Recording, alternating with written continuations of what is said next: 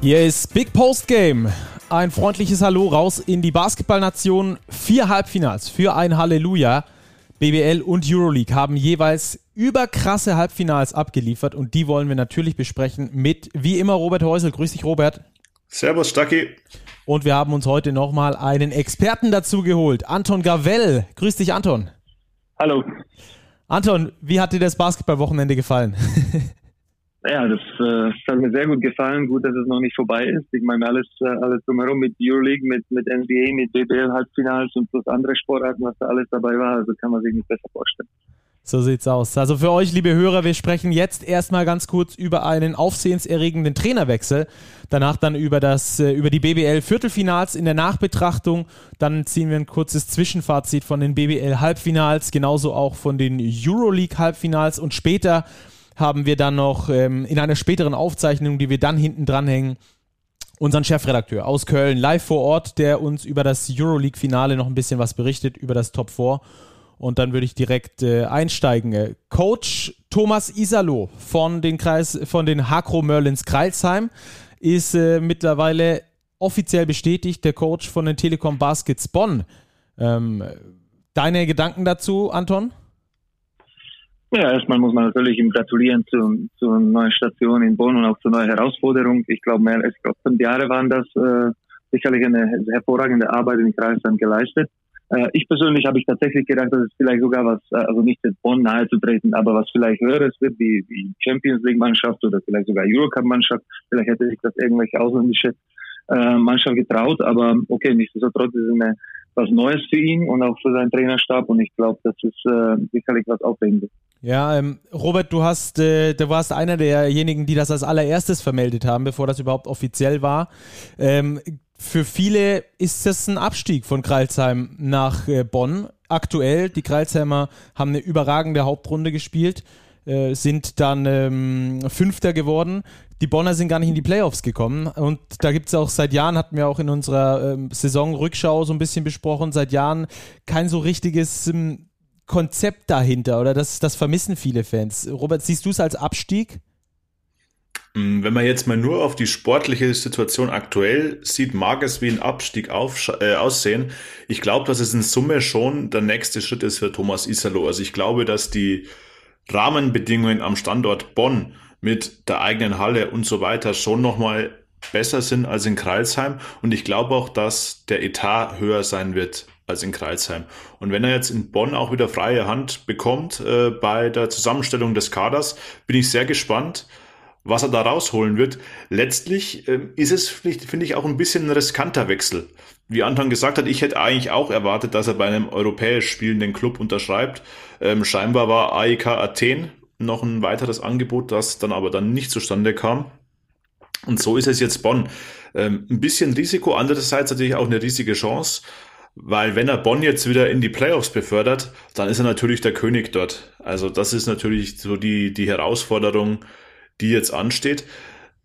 Das Unterfangen wird nicht einfach, weil wenn man sich die aktuelle Bundesliga so anschaut, man hat mit Bayern und Bamberg, äh, Bayern und Bamberg, Bayern und Alba ähm, zwei Alpha-Tiere, die vorne wegmarschieren, aber dann gibt es sehr, sehr viele Teams, die sich in diesen Playoffs-Rängen etabliert haben, unter anderem Bamberg, aber eben auch Oldenburg, Ulm, Hamburg wird sicher auf diese aktuelle Saison aufbauen wollen, den Weg weitergehen wollen. Also da die Bonner reinzuführen, das wird schwierig und ich bin ganz gespannt, wie er das angehen wird gab ja eine ähnliche Situation in äh, Ludwigsburg 2012, 2013, als äh, auch Ludwigsburg so ähm, am Scheideweg war, wo es da auch lange Zeit nicht so gut lief. Dann kam John Patrick und hat die Ära geprägt bis äh, gerade eben äh, oder bis, bis aktuell noch. Äh, Anton, kannst du dir vorstellen, dass Isalo auch so seine, sein Konzept und ähm, dieses ja, langjährige Aufbauen auch mit nach Bonn bringt und dort ganz neu quasi was etablieren kann, was davor in Bonn noch gar nicht so richtig da war? Also ich glaube, das wäre wünschenswert, wünschenswert, gerade an Bonner, dass sie so ein bisschen mal die Ruhe, äh, Ruhe da wieder einkehrt, dass vielleicht ein Trainer längere, längere Zeit die Möglichkeit hat, dort zu arbeiten. Und wie Robert auch schon gesagt hat, die Playoffs, äh, die sind, glaube ich, sicherlich immer Ziel in Bonn. Und das ist auch absolut möglich, das nächstes Jahr zu schaffen. Und äh, Thomas Isallo hat seine Philosophie, wie er spielen möchte und äh, dass er schnell spielen will, dass, dass kein Ballstopper da ist. Ich glaube schon, dass er das alles äh, rüberbringen kann und auch damit erfolgreich werden kann. Ich glaube, das ist auch super, dass wie gesagt, sowas auch auf einem anderen Ort als im Kreisland präsentieren kann. Und äh, ich, ich traue viel zu.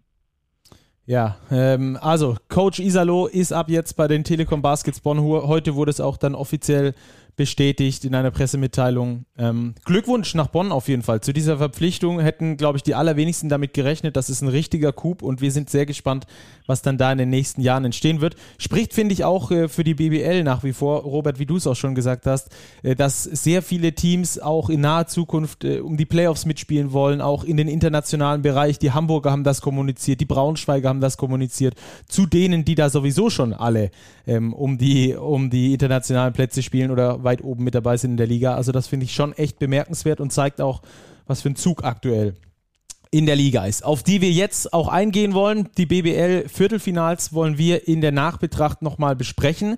Und ähm, ich würde sagen, wir fangen mal mit dem Viertelfinale an, das als erstes begonnen hat und als letztes aufgehört hat. Die Serie zwischen Ludwigsburg und Bamberg ging sogar bis ins Spiel 5. Äh, wie hast du all over die komplette Serie gesehen, Anton? Das war auf jeden Fall die spannendste Serie, würde ich sagen, äh, auch anzuschauen. Ich glaube, dass Bamberg sich wirklich äh, super verkauft hat. Äh, die Möglichkeit hat gerade im Spiel 2 auch, äh, wie gesagt, die Serie auszugleichen. Ähm, aber gut, letztendlich, letztendlich äh, spielt man ja auch oder ist man ja auch Erster, damit man das letzte fünfte Spiel zu Hause hat. In Ludwigsburg spielt zu Hause ganz anders als auswärts. Ich glaube, wir haben zehn Jahre in Bamberg nicht gewonnen oder, oder irgend so eine Saison. Also das ist natürlich schwer für die auch dort zu gewinnen. Aber nichtsdestotrotz waren sie erst da zu Hause ungeschlagen seit 30 Spielen. Das haben sie natürlich auch ausgenutzt. Und es war eine tolle Serie, um das anzuschauen. Das Momentum ist äh, von einer Seite auf die andere gekippt. Aber ich glaube, dass Ludwigsburg schon auch in der ersten Halbzeit in dem, in dem fünften Spiel gezeigt hat, dass es hier nicht zu holen ja, das war dann ein couragierter Auftritt in äh, Spiel 5 auf jeden Fall. Robert, wie, wieso glaubst du, also alle haben ja auf dieses Ludwigsburger, auf diesen Ludwigsburger Sweep getippt, Erster gegen Achter, die Ludwigsburger schienen sehr viel gefestigter zu sein.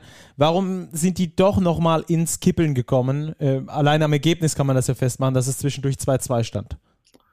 Weil Bamberg, finde ich, vor allem offensiv extrem gut gespielt hat, vor allem in Spiel 3 und Spiel 4 ganz, ganz vielseitig. Also eben nicht nur äh, die Schützen von außen, Vitali zum Beispiel, sondern eben auch den Korb attackiert ähm, Penetrate and Kick. Also das war wirklich variabel, was die Bamberger da geliefert haben und das hat Ludwigsburg schon Schwierigkeiten bereitet. Daher, ich glaube auch, wie Anton gesagt hat, Knackpunkt war ein bisschen dieses Spiel 2. Wenn Bamberg da schafft, auf 1-1 zu stellen, dann geht die Serie vielleicht anders aus. Klar kann man dann diskutieren, wie tritt Ludwigsburg dann in Bamberg auf. Das ist sicher anders wie mit einer 2-0-Führung im Rücken. Unterm Strich, glaube ich, war es aber verdient für die Riesen. Bei Bamberg war es irgendwie so ein Spiegel der ganzen Saison. Es ging schwach los, dann kam wieder so was Knappes, dann zwei Ausreißer nach oben, am Ende reicht es doch nicht ganz. Ja, letztlich steht dann jetzt Platz 8 unten aus im Viertelfinale, aber ich glaube vor allem die beiden Heimspiele, Spiel 3 und 4, äh, können da ein bisschen versöhnlich stimmen. Ja, und haben dann wahrscheinlich auch für einen einigermaßen versöhnlichen Saisonabschluss äh, gestanden, wenn du dann da 3-2 gegen den Tabellenführer äh, rausgehst gegen den Hauptrundenersten, dann ist das zumindest mal äh, eine gute Leistung, die die Bamberger da abgeliefert haben. Äh, Anton, wie haben dir die Bamberger gefallen und glaubst du, dass sie, das ist jetzt natürlich spekulativ, aber mit Devon Hall nochmal eine ganz andere Chance gehabt hätten, die Überraschung zu schaffen? Ja, ich glaube, dass sie natürlich äh, deutlich mehr noch an der Offensivpower gehabt hätten. Andererseits muss man auch sagen, was wäre, wenn, wenn, Bob, äh, wenn Brown jetzt irgendwie auch in dem Spiel 1, 2 ähm, gespielt hätte ähm, oder auch Spiel 3. Nur, okay, das ist alles spekulativ, wir wissen nicht, was da mhm. passiert wäre. Aber ich glaube, Bamberg hat sich wirklich gut verkauft als Achter. Ich glaube, äh, wie ihr beide gesagt habt, viele haben sie abgeschrieben. Äh, dass es ein Sweep wird, dass es 3-0 äh, ausgehen wird. Aber, aber gerade, ich glaube, in dem, in dem Spiel 2, 3 und 4 haben sie sich wirklich aufgewärmt und, und gute Paroli gewiesen. Sogar teilweise, was Spiel 3 angeht, deutlich bessere Mannschaft waren. Also man muss schon anerkennen, ähm, dass sie sich für die Playoffs wirklich gut motiviert haben, gut vorbereitet haben und auch variiert attackiert haben. Offensiv waren sie auf dem gleichen Level. Was glaubst du, wie groß, wir sprechen ja später noch über die Halbfinals, ist der Faktor für die Ludwigsburger, dass sie zwei Spiele mehr machen mussten jetzt? Äh, ist das ärgerlich oder ist das, dass sie da besser reingefunden haben jetzt in die Playoffs, Anton? Also erstmal, wenn man, wenn man die alten Playoff-Modus hätte, wo man vielleicht drei, vier Tage dazwischen Pause hätte, würde ich sagen, dass es vielleicht nicht so viel ausmacht. Aber jetzt, wenn man jeden zweiten Tag spielt und wirklich die Rotation immer kleiner werden, aber man muss schon sagen, dass Ludwigsburg auch mit, mit Herzog und, und Patrick und mit anderen Spielern spielt. Also die Rotation ist doch ein bisschen äh, größer, aber, aber es, es zerrt schon. Und gerade jetzt, äh, wenn du gegen Bayern spielst, und das haben wir ja auch dann gestern gesehen, dazu kommen wir später, es ist, es ist natürlich kräftezehrend, das muss man schon sagen. Ein Tag Vorbereitung auf die Bayern, ähm, sicherlich ein gewisser Nachteil. Ähm, aber gut, Ludwigsburg hat schon immer so gespielt, mit sehr viel Energie, mit sehr viel Druck. Und ähm, ich glaube, dass sie das, wenn es eine Mannschaft stemmen kann, dann ist es Ludwigsburg. Robert, hast du einen Spieler der Serie, den du für dich neu entdeckt hast, wo du gesagt hast, der hat mir am besten gefallen? Neu entdeckt nicht, aber ich fand Barry Brown schon beeindruckend in den Spielen, wo er dabei war. Also, dass er da mal wieder so 30 Punkte raushaut. Der ist halt ein Spieler, der offensiv den Unterschied ausmachen kann. Und das haben jetzt auch die Bayern gespürt im Halbfinale. Ja, da kommen wir, wie gesagt, gleich äh, nochmal dazu zum Halbfinale. Ludwigsburg gewinnt gegen Bamberg mit 3 zu 2 und äh, entscheidet so das Viertelfinale für sich. Bayern-Kreilsheim war oder ist die nächste Serie, die wir behandeln wollen. Ähm, auch hier die Kreilsheimer dank eines starken Traybell Haynes ähm, richtig, richtig äh, gut am Start gewesen und die Bayern sogar einmal schlagen können. Hast du das so erwartet, Anton? Naja, also ich habe erwartet, dass, dass Bayern weiterkommt, das muss ich schon sagen. Ich glaube auch mit den ganzen Verletzungen, was, was Kreisheim zugestoßen ist, äh, war das natürlich schwer für Kreisheim, ähm, die Serie für sich zu entscheiden glaube, viele haben schon gesagt, wie, also viel Lob ausgesprochen, das muss man schon, muss man den, den Spielern natürlich auch zollen von Kreisheim, die haben echt eine tolle Serie angeboten, äh, aber irgendwie hatte man vielleicht, also ich persönlich hatte nicht jetzt irgendwie den Eindruck, dass, dass Bayern das nicht schaffen würde, auch wenn sie, oder auch als sie das Spiel drei verloren haben, ähm, hatte ich nicht das Gefühl, dass, dass die Serie äh, für Kreisheim entschieden werden kann. Robert, was war für dich der Key-Faktor bei dieser Serie? Ja, letztlich, glaube ich, war es die, die Physis der Bayern und die kleine Rotation der Merlins, die sind ja wirklich immer mehr zusammengeschrumpft. Am Schluss, glaube ich, waren es noch sechs, sieben Spieler, die da überhaupt äh, durchgewechselt wurden. Das wird in dem Modus alle zwei Tage gegen eine Mannschaft der Qualität von Bayern München natürlich extrem schwer. Den einen Sieg, finde ich, haben sie sich wirklich absolut verdient. Sie spielen begeisternden Basketball, offensiv in tollem Fluss. Aber wie Anton gesagt hat, also dass sie die ganze Serie gewinnen, das glaube ich war einfach nicht drin. Aber dennoch, ähm, wir können uns nicht oft genug wiederholen. Wir wissen, wo Kreisheim herkommt. Da ist Platz 5 nach der Hauptrunde und ein Sieg im Viertelfinale schon wirklich eine, eine stattliche Leistung. Ja, haben die Bayern vor allem zweimal dieses Jahr geschlagen. Einmal in der Regular Season und einmal in den Playoffs. Äh, ich glaube, da können die Kreisheimer auf jeden Fall einen Haken dran machen und das als die beste Saison ihrer Vereinsgeschichte äh, abstempeln. Glückwunsch da nochmal, wirklich. Es war ähm, super anzusehen, der attraktive Basketball. Äh, am Schluss hat es dann halt Bayern natürlich den größeren Etat und somit natürlich auch die größere Qualität. Lass uns. Ja, wenn ich, wenn ich, wenn ich noch was dazu sagen kann, man muss ja auch natürlich sagen, dass, dass Bayern für das Spiel 4 einen Lucic aus München geholt hat und ihn 35 Minuten spielen lassen hat, um überhaupt, sagen wir mal, sicher zu gehen, dass das Spiel gewonnen wird. Also das ist ja auch, spricht auch für Kreisheim wo, wo eigentlich Lucic das Spiel gar, also Spiel 3 nicht mal da war und dann für Spiel 4, wie gesagt, komplett was durchgespielt hat. Ähm, auch am Ende, wo es, wo es eigentlich schon entschieden war. Also das, das spricht natürlich auch für die Qualität oder Respekt, dass äh, das äh, dem halt entgegengebracht wurde. Ja, definitiv. Ähm, äh, Lucic in Spiel 3 ja gar nicht eingesetzt und dann Spiel 4 wollten sie dann auch wirklich sicher gehen, das Ding dann äh, zuzumachen. Ähm, dann eine Serie, die ähm, eigentlich, wir, also viele zumindest, hatten getippt, dass sie andersrum ausgeht. Ich hatte ja auf die äh, Ulmer gesetzt. Oldenburg gegen Ulm. Die Ulmer gewinnen das Ding mit 3-1. Das ist für mich also Wahnsinn. Und da kannst du vielleicht uns auch ein paar Eindrücke aus Ulm mitgeben, äh, Anton. Wie hat's, also die, die Frage habe ich auch äh, bei Twitter schon gestellt, habe leider keine Antwort drauf bekommen von, von Basti Doret. Ähm, wie hast du, wie hast du das in Ulm erlebt, dass du eine Mannschaft oder dass Jaka, Jaka Lakovic es geschafft hat, die Mannschaft zum April hin komplett on fire zu setzen? Bis, bis heute quasi.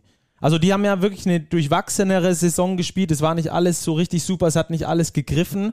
Und dann ab April durchgestartet mit neun Siegen in Folge in der Liga und dann gewinnen die auch noch die Serie gegen die sehr viel höher gerankten Oldenburger. Wie, was ist da passiert? Naja, man muss ja natürlich sagen, dass vor der Serie, vor der neuen Siegen-Serie, erstmal, ich glaube, eine sechs sechs Niederlagenserie äh, da war. Also das muss man schon sagen, die haben sich komplett gedreht. Ich glaube, dass, äh, dass Jaka und, und Tyrone da hervorragenden Job gemacht haben. Ähm, ich glaube, dass Offensivpolen wirklich schwer auszurechnen ist und das, das, das zeigt man so viele Plays, so viele verschiedene Varianten, viele Handoffs, äh, viele, sagen wir mal, Screens und so für die Schützen und äh, das, das zeigt sich jetzt auch. Ich glaube, Pokal, äh, Halbfinale war ja auch ein super Beispiel dafür, dass das Spiel eigentlich zweimal fast gewonnen werden konnte. Ähm, ja, aber letztendlich hat das da nicht gereicht. Ich glaube, dass, ähm, dass hier jetzt gerade, wenn so viel gespielt wird und vielleicht weniger trainiert, diesen, diesen Rhythmus einfach in die Playoffs mitgenommen konnten und gerade auch für Oldenburger, was, was eher Offensivteam ist, ich glaube, beste Offensivmannschaft der Liga war, war das schon schwierig, äh, ständig, sagen wir mal, auf der Hut sein für so vielen Werfern, äh, Ossetkowski als Pick-and-Pop-Spieler äh, und du wusstest ja auch nicht genau, ähm, ja, oder wo die, wo die Gefahr kommen kann, weil äh, in irgendeinem Spiel plötzlich Homan 14, 15 Punkte gemacht hat und normalerweise hast du ja mit Copain, mit, mit Obst und mit, mit Ossetkowski die drei, die normal scoren, aber äh, dann sowas wie ein Per Günther in Spiel 4 kommt und, und die Mannschaft im dritten Viertel trägt, das ist natürlich immer schwierig, dann, dann so viele Leute auf dem Hut zu haben.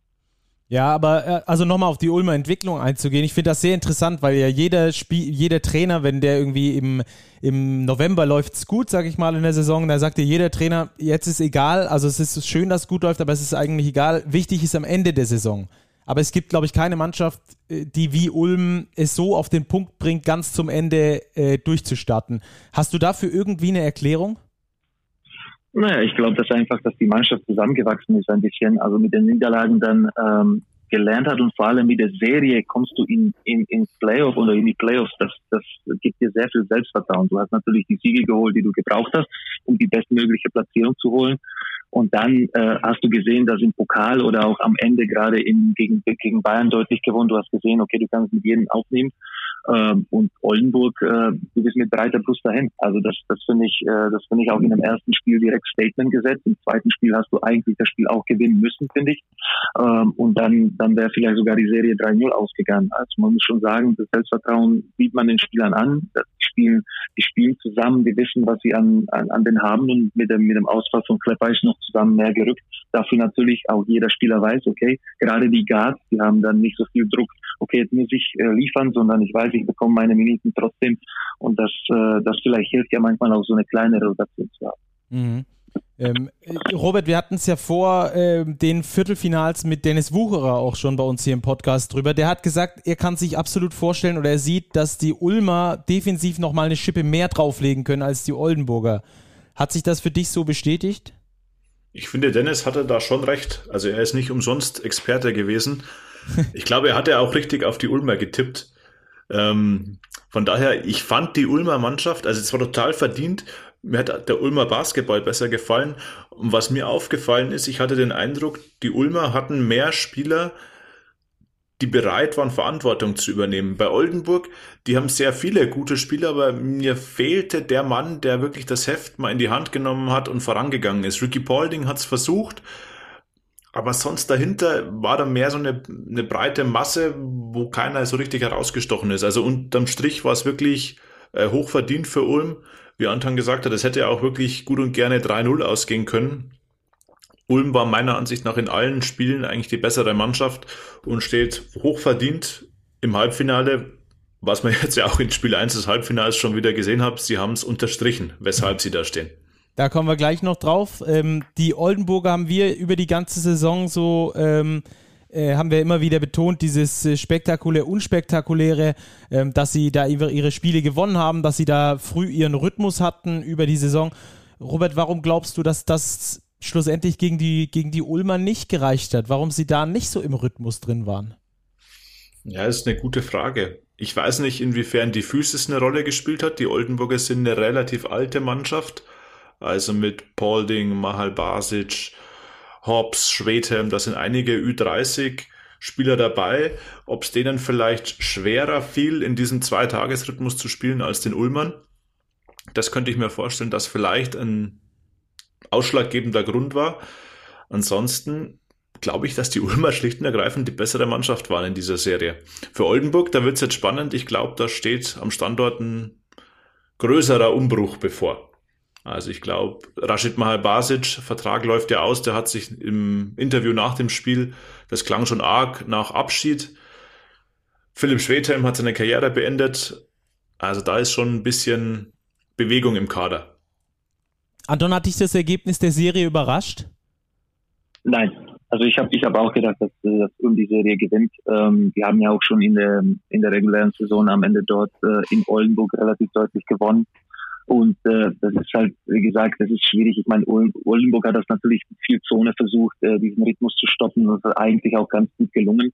Ähm, aber, aber nichtsdestotrotz denke ich, dass Polen echt äh, mit dem Ball bewegen und auch, wie Robert gesagt hat, viele Leute waren bereit, Zepter zu übernehmen und, und das hat man ja auch gesehen, ob das mal Copain war, Obst oder irgendwann plötzlich Holman oder, oder ja, Wilkins hat ja mal auch jetzt zwar nicht übernommen, aber gute, gute Ansätze gehabt. Also ich denke mal, dass, äh, dass, dass da einfach ein gewisser Vorteil für Ulm war. Ähm, wie würdest du die Saison der Oldenburger äh, einordnen? Ich glaube, wenn du da als äh, Hauptrunden Dritter die, äh, die Saison abschließt und dann in die Playoffs gehst und gegen den ähm, Sechsten dann rausfliegst, kannst du die Saison nicht wirklich als Erfolg verbuchen, obwohl ich eigentlich immer diese Kontinuität bei den Oldenburgern schätze. Da gibt es kein, gibt's keine riesengroßen Sprünge, egal ob es jetzt mal eine richtig super Saison war oder eine richtig schlechte Saison war. Ähm, wie schätzt du die Saison komplett ein äh, von, den, von den Oldenburgern, Anton? Ja, ich meine, Dritter, Dritter ist natürlich ein guter Erfolg äh, für, die, für die Hauptrunde, aber dafür kann man sich nicht kaufen. Und ich glaube, dass, ähm, dass da Enttäuschung natürlich da ist, weil man hat sich ja schon äh, ein bisschen mehr erhofft.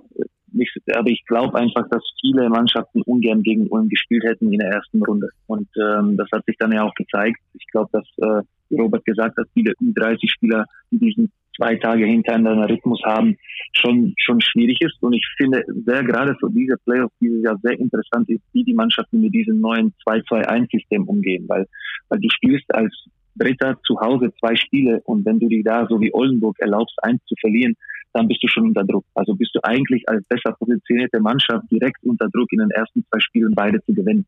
Das hat man in Euroleague gesehen, äh, das hat man ja natürlich jetzt äh, bei manchen Spielen auch hier gesehen. Also ich glaube, äh, es ist immer spannend, was Neues zu Robert, du hast schon ähm, von, den, von den Oldenburgern auch vom Umbruch gesprochen. Wie, was glaubst du, wie groß wird, wird der jetzt ausfallen, auch aufgrund vielleicht des Endergebnisses dieser Saison? Das ist schwer zu beurteilen aus der Ferne. Ich glaube, da wird jetzt auch erstmal eine Analyse vorgenommen. Ich glaube schon, dass sich der Kader verjüngen wird. Also vielleicht ist es auch sinnvoll, äh, Ricky Paulding nicht mehr als den Mann einzuplanen, der regelmäßig 30 Minuten und mehr abreißen muss, sondern ihn vielleicht noch dosierter einzusetzen, um seine Stärken zu nutzen. Mit Nathan Booth haben sie einen sehr vielseitigen Power Forward. Also da ist schon Potenzial da. Ich glaube, wenn sich der Kader verjüngt sie haben einen guten Stamm auch an deutschen Spielern mit Bräunig, mit Herrera. Also da ist schon Substanz da. Ähm, das wird ein spannendes Projekt für die, für die neue Saison. Ja, hoffentlich weiterhin mit dieser Kontinuität, äh, die ich da auch vorhin gelobt habe. Das schätze ich immer sehr an den EWE Baskets. 3-1 also für die Ulmer, die damit ins Halbfinale eingezogen sind gegen Alba Berlin. Die haben ihre Serie überraschend deutlich mit 3 zu 0 gegen Hamburg gewonnen, trotzdem sie da größere Ausfälle zu beklagen hatten. Also Luke Sigma und Johannes Thiemann haben überhaupt nicht gespielt, beispielsweise. Äh, Robert, das hatten wir ein bisschen enger erwartet, die Serie. Ja, ich hatte auch auf 3-1 getippt, wobei ich auch ein 3-0 nicht für ausgeschlossen hielte. Ähm, Cam Taylor angeschlagen, dann nicht mehr dabei in den letzten Spielen. Da ist zwischen Alba und Hamburg liegt meiner Ansicht nach schon noch eine Qualitätsstufe dazwischen. Und das hat sich dann auch durchgesetzt. Und da ist eben der Fall eingetreten. Zwei Heimspiele, beide gewonnen für Alba. Und dann ist es relativ schnell gegangen, den Deckel drauf zu machen. Für Hamburg ist es dennoch, glaube ich, ein Erfolg. Sie hätten gern, glaube ich, den ersten Playoff-Sieg der Vereinsgeschichte gehabt. Ist ein bisschen vergleichbar, finde ich, Petro Kayes von Fechter nach Hamburg, wie jetzt Isalo von Kreilsheim nach Bonn. Die Hamburger waren ja damals in der abgebrochenen Saison auch Tabellenletzter, sind jetzt in die Playoffs marschiert. Also die können auf jeden Fall sehr, sehr zufrieden sein mit ihrer Saison. Von daher, also für mich war das eine klare Nummer. Ähm, klar, ein Spiel wäre vielleicht verdient gewesen für die Hamburger nach Betrachtung der ganzen Saison. So wie es gelaufen ist, geht das 3-0 völlig in Ordnung. War das für dich, Anton, auch die, die klarste Serie? Ja, von Ergebnis her auch. Ich muss ja auch sagen, dass ich die Serie am wenigsten verfolgt hat. Ähm, also deutlich ähm, ich habe am Anfang auch 3-0 getippt, muss ich ehrlich sagen, mit allem Respekt zu Hamburg und was sie diese Saison äh, geleistet haben. Aber Berlin war dominant, äh, ich glaube vom Spiel 1 auch und, und da war da war kein Zweifel dran, dass, äh, dass sie halt einziehen. Ja, ich fand auch, dass die Berliner vor allem ähm, auch in ihrer Spielweise direkt gezeigt haben, dass es keinen Zweifel gibt, dass sie eine Runde weiterkommen, oder? Ja, ja, absolut. Also ich glaube, das war ähm, wirklich echt eine, eine gute Leistung. Ich würde sagen, in allen drei Spielen, also nicht, nicht viele Chancen äh, den, den Hamburger zugelassen und wie gesagt, mit dem angeschlagenen Camp Taylor ist es natürlich schon schwierig, der, der, der das Spiel sozusagen fast im Alleingang in der regulären Saison in Berlin gewonnen hat. Also äh, alles nicht so einfach für, für Hamburg gewesen, aber man muss ja natürlich auch sagen, dass, dass Alba echt eine tolle Leistung gezeigt hat. Robert, äh, mal das Ergebnis von heute im ersten Halbfinale ausgeblendet. Ähm, hättest du nach den Viertelfinals gesagt, dass Alba dank seiner Leistung sich am ehesten als Favorit rauskristallisiert hat? Ja, ja. Ja. Also kurz und prägnant, ja. Ähm, Alba, finde ich, spielt einen sehr, sehr guten Basketball. Sie haben eine relativ tiefe Rotation, da greift sehr häufig ein Rädchen ins andere, wenn sie eben nicht aus ihrer Komfortzone komplett rausgedrückt werden. Daher sind für mich die Berliner auch jetzt nach der Niederlage im ersten Spiel gegen Ulm ähm, noch der Top-Favorit auf den Titel. Ja, dann lass uns doch direkt rübergehen ins äh, BBL-Halbfinale ähm, was ja dann auch unserem Folgentitel entspricht. Äh, vier Halbfinals für ein Halleluja. Das erste Halbfinale, ähm, beziehungsweise die zwei Halbfinals haben wir am Freitag schon gesehen, da gehen wir ein bisschen später drauf ein, aber das BBL erste Halbfinale, Ludwigsburg gegen Bayern, ähm, dieses 1 zu 0, das war ein überkrasses Spiel, das äh, mal wieder so ein bisschen für die Bayern-Saison auch stand. Ganz zum Schluss wieder zurückgekommen, wieder mega gekämpft, dran gekämpft. Ich glaube, es waren plus zwölf, zwei Minuten vor Schluss für Ludwigsburg. Am Schluss wurde es nochmal ganz, ganz eng. Äh, wie hast du die Partie gesehen, äh, Anton? Ja, ich meine, das ist genau die Partie für Ludwigsburg, wenn es in den 100 also wenn man 101 Punkte macht zu Hause, äh, ist es natürlich auch für Bayern zu viel, obwohl sie am Ende noch das Spiel knapper machen konnten. Ähm, laut von Anfang an wirklich sehr viel ausgeübt, äh, muss man schon sagen, zu vielen Turnover forciert. In dem ersten Viertel hat man schon gleich gesehen, äh, Jedo gleich mit drei, äh, drei Turnover in Folge, genau wie Baldwin, und dann macht man plötzlich, äh, ist man 16 Punkte hinten. Man weiß ja immer, dass Bayern äh, zurückkommt. Das ist fast nicht mal die Frage, sondern das wird passieren. Ähm, aber gerade wenn, wenn jeder dann plötzlich Rhythmus macht, das jetzt so ein Brown ist, Hals, äh, McLean mit einem super Spiel gehabt. Und man muss ja natürlich auch sagen, äh, Leute wie, wie Herzog mit viel Energie und auch mit Patrick, äh, die kommen, die werden da reingeschmissen in so eine Halbfinalserie und äh, bringen ihre Leistung. Also das ist natürlich irgendwas, was, äh, was Bayern gerade auf den deutschen Positionen fehlt. Ja, Lukas Herzog mit dem besten Plus-Minus-Wert aller Spieler. Plus 18 ist er gegangen. Ähm, krasser Wert, zwar null Punkte gemacht, aber in 15 Minuten plus 18, ähm, das ist, spricht schon auch eine Sprache, ähm, dass er natürlich zur richtigen Zeit auf dem Feld war, aber dass er auch einen großen Impact hatte dann ähm, auf dieses ganze Spiel. Robert, du kennst die Bayern ähm, aus, aus, wie aus der Westentasche, weil du fast jedes Heimspiel dort in der Halle bist, vor Ort bist. Ähm, was hat den Bayern gestern gefehlt gegen Ludwigsburg? Defense ein bisschen. Sie haben es nie geschafft, äh, die Riesen wirklich vom Scoren zu, zu stoppen. Sie sind ja oft rangekommen auf fünf Punkte, fünf war so meistens die Hürde, wo man sich dann gedacht hat, ah, wenn jetzt noch ein Stop kommt, dann kippt vielleicht die Partie und dann hat Ludwigsburg aber immer gescored. Das war schon im dritten Viertel so, das war dann im vierten Viertel wieder so, meistens war es dann Jamal McLean. Und letztlich, wenn du als Bayern München mit einer der besten Verteidigungen in Deutschland, in Europa natürlich auch, über 100 Punkte kassierst, dann wird es schwierig, gegen den Tabellenersten auswärts ein Spiel zu gewinnen. 98 Punkte gegen Ludwigsburg zu machen, ist eine wirklich stabile Leistung. Also ich finde, die Bayern haben offensiv ein gutes Spiel gespielt. Sie haben sich nach den Problemen im ersten Viertel viele freie Würfe rausgespielt, haben die auch gut getroffen. Vor allem von außen Paul Zipser, Vlado Lucic, DJ Sealy dann, der dann für Baldwin ein bisschen in die Bresche gesprungen ist. Also offensiv war das gut. Ähm, defensiv mit 100 Punkten wird's halt schwer. Was halt auffällig ist, Anton hat es erwähnt, die Qualität, oder ich will es nicht die Qualität nennen, aber die Minuten, die von den deutschen Positionen kommen, das ist aktuell einfach ein riesiges Problem bei den Bayern. Also letztlich haben sie, wenn sie die Rotation spielen, so wie jetzt im Ludwigsburg-Spiel, als Schischko noch ausgefallen ist wegen Migräne, meiner Ansicht nach nur zwei Guards gehabt, die wirklich auf dem Level waren, um dort mit Ludwigsburg mitzuspielen. Und das waren Sealy und Baldwin. Cedovic war unglücklich. Ich glaube, das war vielleicht ein bisschen Schachzug von Trinkieri, ihn in die erste Fünf zu stellen, ihn da schnell ins Spiel reinzubringen. Aber da kann man natürlich nach drei Monaten Verletzung auch keine Wunderdinge erwarten.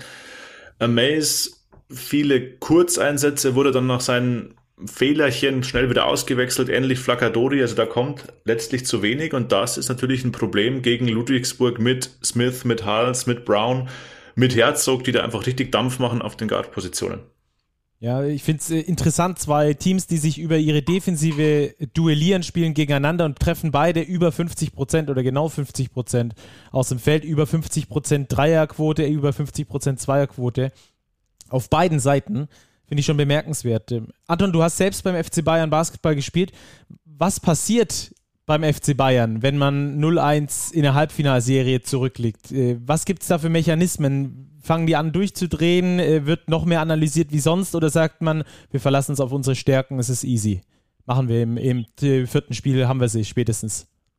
Also ich würde sagen, dass es alles easy ist, aber man hat ja schon so eine Serie gespielt gegen Milan. Das hat man ja gesehen, auch 0-2 hinten und dann ähm, die Serie noch, noch mal zurück nach Milan gebracht. Also ich würde sagen nicht, dass es absolut nicht jetzt Panik da ausbricht, aber man wird es natürlich sehr ernst nehmen, das ist ja klar. Man muss ja auch sagen, Lucic wieder mal mit einer 38 Minuten Performance.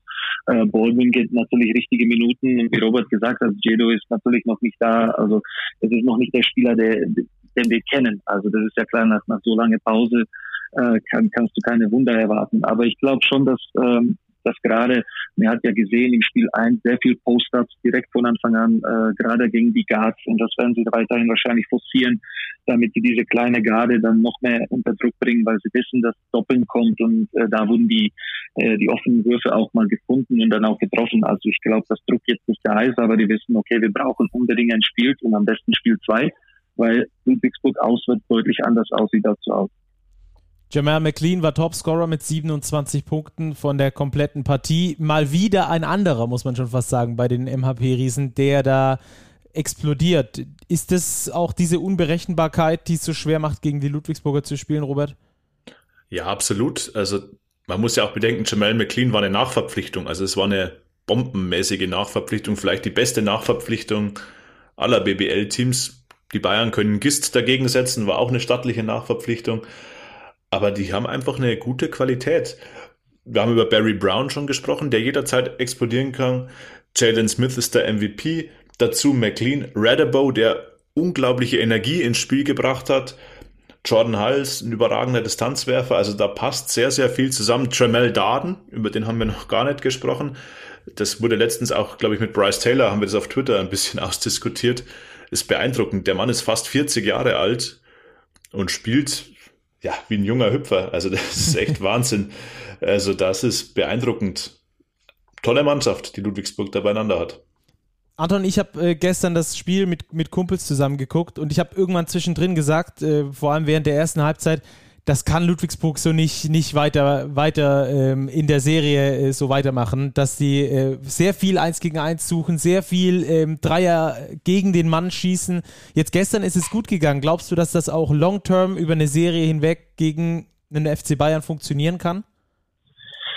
Es wird schwer, dass es funktionieren kann, aber meine Frage ist dann, was kann Ludwigsburg dann sozusagen bringen, um, um anders Bayern zu schlagen. Also das ist deren Stil, die spielen sehr viel eins gegen eins und gerade gegen diese Switch-Defense von, von Bayern äh, werden sie sicherlich so weiterspielen. Also ich, ich, ich würde mich wundern, wenn dann plötzlich jetzt plötzlich irgendwelche komplizierte Systeme oder oder 20 Sekunden langer äh, Position Play stattfindet. Das glaube ich nicht, dass es einfach so wird. Es wird trotzdem weiterhin auf die auf die Hupe gedrückt. Äh, die ersten Freiwürfe werden genommen. Jalen Smith wird eins gegen eins attackieren und äh, ja, so, so jemand wie Radebo, wenn er plötzlich so ein Spiel macht, äh, dann, dann wird auch für Bayern schwer sein können. Äh, ich, meine Frage ist dann natürlich die, die Frage des, äh, des, Kraft, des Kraft, also wie viel Kraft hat Ludwigsburg, das überhaupt über die Serie so zu spielen? Ähm, und dann auch natürlich die Größe. Also man muss schon sagen, dass äh, ich glaube, irgendwann im dritten Viertel stand auf dem Feld war, war Smith, Radebo, Hals und Herzog als 1, 2, 3, 4. Und äh, ja, ich, ich bin gespannt, ob das Bayern irgendwann mal bestrafen kann. Anton, denkst du, dass Andrea Trinchieri JJ Johnson vielleicht zurück in den Kader holt vielleicht für, Flacker, für Flaccadori, also ein Guard draußen, einen großen Spieler rein, um einfach noch mehr Länge und Physis reinzubringen? Ich denke schon, dass er das machen wird. Ich glaube, dass Gist gerade gestern nicht gut defensiv aussah. Sonst war er eigentlich wirklich der Anker defensiv und, und ist jemand, den du haben kannst. Ich glaube, deswegen wird er ihn nicht opfern. Aber gerade mit Johnson, derjenige, der Länge hat, guter Shotblocker äh, und vorne offensiv gerade, äh, die auch viel geben kann im einzelnen Spielen, haben wir auch die Milan-Serie gesehen. Also ich glaube schon, dass er ihn, dass er ihn sicherlich einsetzt. Das ist auch eine weitere Sache. Natürlich hat Ludwigsburg auch Spieler, die, die rein und rauswechseln können, aber gerade ich glaube, dass es bei Bayern schon äh, eine deutlich größere Rolle haben kann. Die Bayern haben mir gestern re relativ frustriert und, und, auch schnell frustriert gewirkt, äh, Robert. Das hat man gesehen bei Jalen Reynolds, das hat man gesehen auch bei, bei Baldwin. Die sind jetzt sowieso nicht dafür bekannt, dass die, äh, die, die stabilsten sind in ihrem Fokus, äh, dass die sich leicht von Schiedsrichterentscheidungen äh, aus der Ruhe bringen lassen. Aber gestern fand ich es irgendwie nochmal eine Stufe mehr. Daran müssen sie, glaube ich, auch arbeiten. Sehe ich so, oder? Ja, sie das haben sich halt, glaube ich, einfach wieder von dieser Ludwigsburger Intensität ein bisschen überrumpeln lassen. Das ist irgendwie fast schon paradox, dass es immer wieder passiert. Es passiert ja nicht nur in Bayern, es passiert ja fast jeder Mannschaft, die in Ludwigsburg zu Gast ist, dass die Ludwigsburger mit 150 Prozent Energie rauskommen. So war es auch in Spiel, jetzt, in Spiel 1 gegen die Bayern. Die Bayern hatten, glaube ich, gleich in nach eineinhalb Minuten vier Turnover also die hatten, glaube ich, noch zwei Minuten nur einmal auf den Korb geworfen, weil sonst der Ball immer weg war. Und da müssen die Bayern einfach schauen, dass sie ihren Fokus behalten. Das wurde dann ja besser im Laufe des Spiels, aber dieses Loch, das sie sich im ersten Viertel gegraben haben, so richtig sind sie da eben nicht mehr rausgekommen. Und das wird meiner Ansicht nach der Schlüssel für die weitere Serie sein. Die Bayern brauchen Fokus und ich sehe es wie Anton. Ludwigsburg hat mit unglaublich viel Energie gespielt aber sie kommen eben aus einer Fünf-Spiele-Serie und ich finde, Ludwigsburg hat meiner Ansicht nach auch von den Trefferquoten und von den Würfen, die dann reingegangen sind, auch in entscheidenden Momenten reingegangen sind, schon sehr am Limit gespielt. Und ich glaube, dass das ein Punkt ist, auf den die Bayern dann auch bauen werden. Die werden sich denken, naja, vielleicht treffen die nicht nochmal so hochprozentig oder dieser McLean wird in den entscheidenden Minuten doch nicht immer scoren. Und so hoffen, werden die Bayern hoffen, quasi das zweite Spiel jetzt mitzunehmen, weil dann, wenn du mit 1-1 eben in die beiden Heimspiele gehst, sehen die Vorzeichen schon wieder ganz anders aus. Ja, ähm, Ludwigsburg hat mal wieder das äh, Spiel der mehr äh, genommenen Würfe quasi gespielt, dadurch, dass sie auch nur sechs Turnover hatten. Bei Bayern waren es 15. Das ist äh, übrigens der niedrigste Wert den je eine Mannschaft in der Saison gegen die Bayern hatte. Euroleague und BBL übergreifend. Also auch dafür Hut ab. Sechs Turnover nur. Nur sechs Turnover, ja. Ja, das ist äh, eine coole Seiteninfo. Äh, Anton Trinkieri ist dafür bekannt, äh, große Anpassungen schnell machen zu können. Ähm, das wird ihm immer nachgesagt, dass er da ein äh, sehr guter Mann dafür ist, eben diese ähm, Fits zu finden, was, was sich verändern muss und das dann auch hinbekommt. Was glaubst du, was müssen die Bayern über die Serie verändern, um äh, Ludwigsburg schlagen zu können, um ins Finale einzuziehen? Ja, du musst anfangen zu verteidigen. Also das ist ja, das ist ja äh, die erste Sache. Und die haben, das, das haben wir ja gesehen, dass sie einfach fähig sind, sagen wir mal nicht, wie gesagt, nicht, Respekt zu Ludwigsburg, aber gegen Top Euroleague-Mannschaften waren sie fähig zu verteidigen. Das musste sie auch, diese Mentalität musste sie bringen. Die nächste Sache ist natürlich, äh, wird Schischko spielen. Ich glaube, der Junge sich entwickelt hat über die Saison, das, das weiß jeder. Und ich glaube, dass er gerade wenn Baldwin vielleicht seine, seine schlechtere Phase hat im Spiel, er bringt schon mehr Ruhe und auch kann auch selber wirklich das Spiel an sich äh, reißen und die Mannschaft lenken. Also ich glaube, das ist einer, der, der natürlich viel helfen würde. Würde natürlich aber auch heißen, einer von den Ausländern muss dann wieder raus.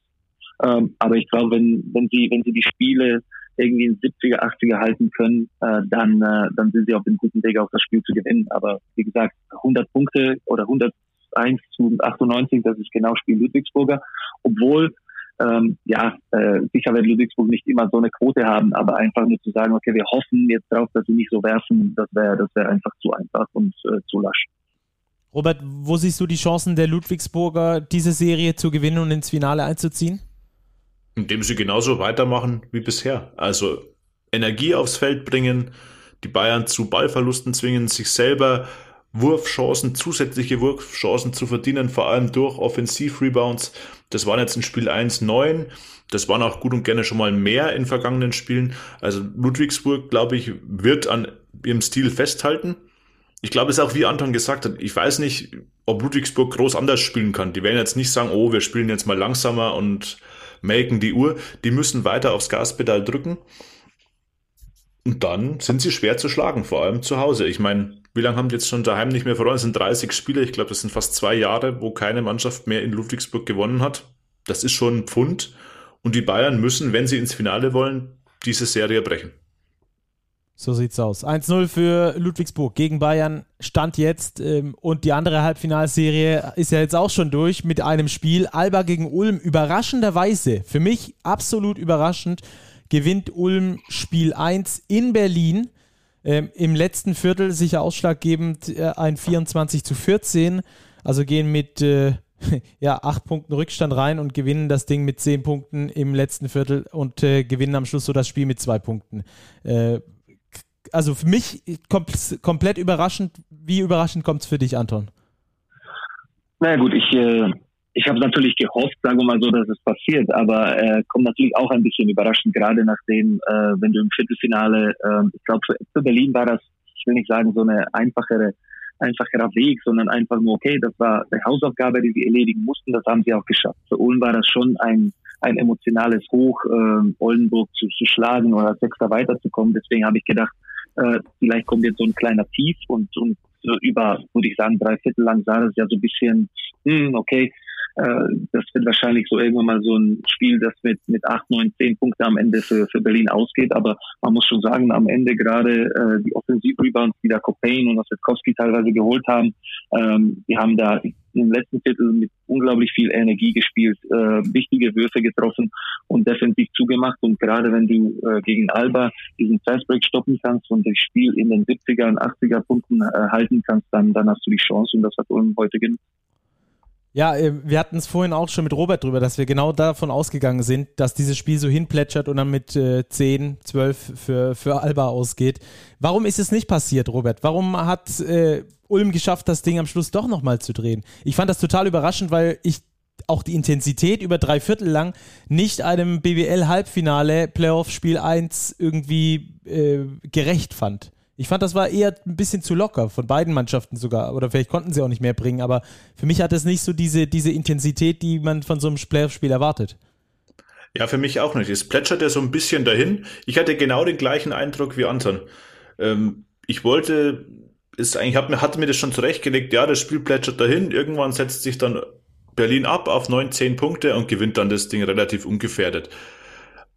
Aber wie es Ossetkowski im Interview nach dem Spiel auch gesagt hat, We made plays. Sie haben in der Schlussphase wirklich entscheidende Plays gemacht. Und das waren diese Offensiv-Rebounds. Es war der Dreier von Osadkowski noch dazu.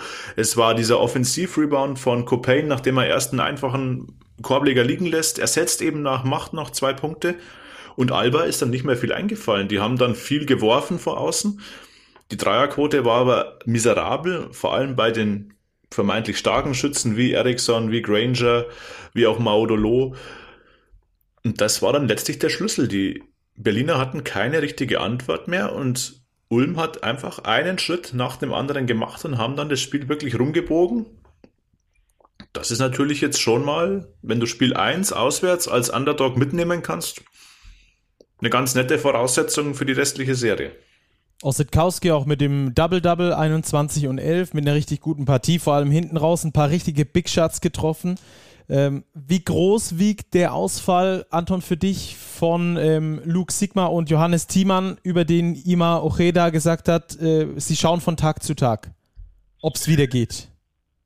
Ja, ich glaube schon, dass es äh, eins zu eins nicht zu kompensieren ist, gerade was Sigma angeht. Und ich glaube, Johannes hat äh, sich diese Saison wieder mal gesteigert. Also es war auch einer, den, äh, den du vor allem auch als deutscher Spieler, den du dann automatisch in der Rotation hast. Und er hat ja Spiele gehabt, wo er wirklich dominiert hat und der beste Big war auf dem Feld. Also so eins zu eins kann man das natürlich äh, auf Berliner Seite nicht kompensieren, finde ich. Ähm, ja, aber äh, ich weiß jetzt nicht natürlich, wie das heute ausgesehen ist in den zwei. Das können wir immer sagen, wie was wäre wenn. Äh, aber wirklich Glückwunsch an Ulmer, die sich das äh, gerade in dem letzten Titel wirklich äh, verdient haben, weil sie da ja jedem Ball nachgegangen sind und obwohl auch bei Bayern, äh, bei Ulm, glaube ich, die Quote bei 35 Prozent war aus dem Dreipunkt, also Dreipunktbereich. Äh, es ist, es, es spricht eigentlich für Ulm. Man, man sagt ja immer, die Ulmer werfen von äh, die besten Dreierschützen oder oder sind gute Dreier Dreierschützen-Team, aber äh, man muss das immer respektieren und äh, dann sind sie trotzdem eher zum Korb gegangen. Ja, Ossetkowski am Ende schon mit den Dreiern, aber Copain geht zum Korb, dann Clark aus der Mitteldistanz macht, sein, äh, macht seine Arbeit und, und äh, teilweise auch äh, Obst geht, geht jetzt mittlerweile deutlich mehr zum Korb, als es früher am Anfang der Saison war. Also ich glaube, die sind momentan echt schwer auszuretten. Ja, ich fand äh, eine Situation so bezeichnend in äh, Spiel 4 im Viertelfinale noch, als da Clark von draußen nicht draufschrotet, sondern nochmal reingeht, das Dribbling, den Kontakt zu Schwedhelm aufnimmt und ihn selbstverständlich reinschießt. Das hat so eine, diese, diese Selbstverständlichkeit, diese Gewinnermentalität ausgestrahlt bei den Ulmern. Da war ich wirklich, also es war so ein Moment, wo ich, wo ich so dachte, so, wow, okay, bei Ulm geht mehr dieses Jahr. Bei denen geht mehr. Ähm, wie viel geht denn bei den Ulmern, Robert? Was glaubst du? Ja, die sollten jetzt die Welle einfach weiterreiten. Cameron Clark, den du gerade angesprochen hast, der hat mir auch extrem gut gefallen, vor allem als die Berliner Zone gespielt haben. Immer wenn Chris Kumachi auf dem Feld war, der ist jetzt natürlich auch in der Rotation, weil Sigma und Timan raus sind, haben die Berliner Zone gespielt. Und das, finde ich, hat Ulm sehr, sehr, sehr, sehr gut gemacht. Sie haben immer wieder den High Post besetzt, oft mit Cameron Clark und haben dann eben seine Qualität in der Halbdistanz dann auch ausgenutzt und haben da wirklich effektiv gegen die Zone von Alba agiert. Also das war wirklich gut gelöst. Da sieht man auch ähm, die Qualität von Jaka Lakovic als Coach, dass eben Ulm, glaube ich, wirklich exzellent vorbereitet war, obwohl sie zwei Tage weniger hatten als Alba, um sich auf diese Serie vorzubereiten. Aber bei Ulm, wie es eben auch schon in der Viertelfinalserie war, finde ich, weiß jeder, welchen Job er zu erledigen hat. Und es ist eben jeder Spieler bereit, Verantwortung zu übernehmen. Und das ist, glaube ich, wirklich eine Stärke dieses Teams. Diesmal war zum Beispiel ein Eric Coleman kein Faktor. Vielleicht ist es in Spiel 2. Dafür hat man eben jetzt wieder Cameron Clark mit elf Punkten oder Patrick Heckmann mit acht Punkten.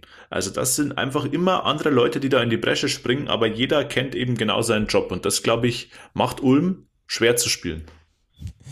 Äh, jetzt ist ja Ulm dein, dein aktueller Arbeitgeber, Anton. Was tippst du denn für die, äh, für die, für die Serie?